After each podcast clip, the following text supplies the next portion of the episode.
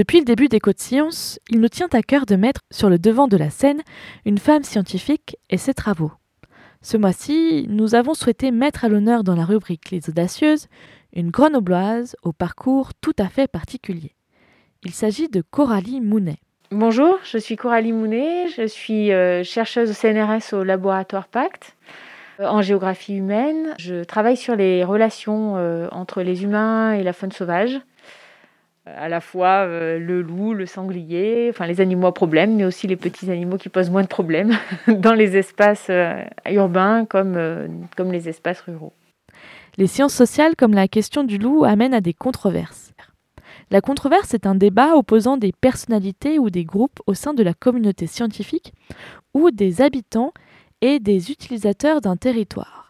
Si on prend l'exemple du loup, on travaille avec différents avis, comme ceux des éleveurs, des habitants, des naturalistes, des représentants de l'État ou encore de la MSA, la sécurité sociale agricole. Comment faire pour garder un maximum de neutralité quand notre sujet d'étude nous touche directement?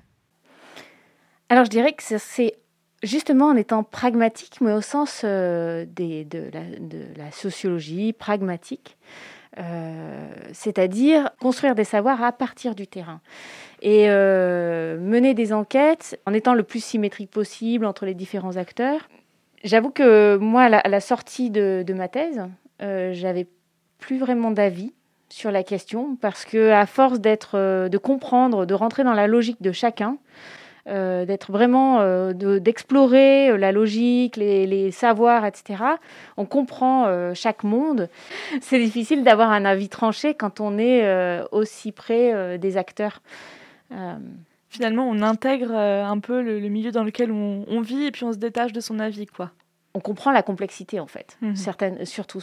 Et du coup, euh, quand on commence à rentrer dans chaque monde, par exemple le monde naturaliste, le monde de l'élevage, le monde de la chasse, on comprend la complexité, les contraintes, les besoins des uns et des autres. Mhm. Et euh, on essaie d'être euh, à la, à la limite entre chaque monde pour essayer de, ben voilà, d'arriver à cette forme de coexistence dont on parle. Les sangliers ont aussi été au cœur de sa recherche avec un travail sur la chasse qui questionne une fois de plus la frontière entre l'humain et la nature. Donc je ne suis pas historienne, mais euh, récemment, c'est vrai qu'on a euh, une évolution euh, de la perception de la chasse. Enfin, la chasse est, de plus en plus marginale, même s'il y a beaucoup de pratiquants il y a quand même euh, une, une place qui est de plus en plus contestée par les autres usagers euh, des, espaces, euh, des espaces naturels. On a à l'heure actuelle un monde de la chasse qui essaie de se justifier.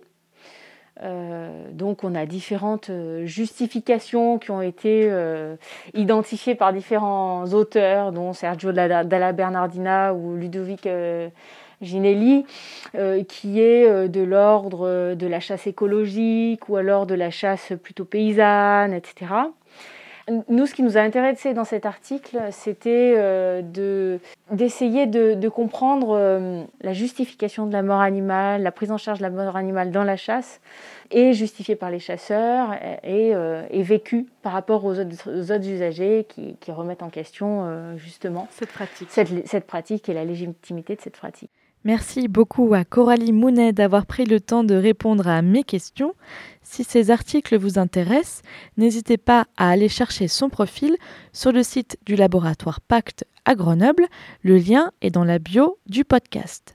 Il est désormais l'heure de l'entretien avec Nicolas Plein.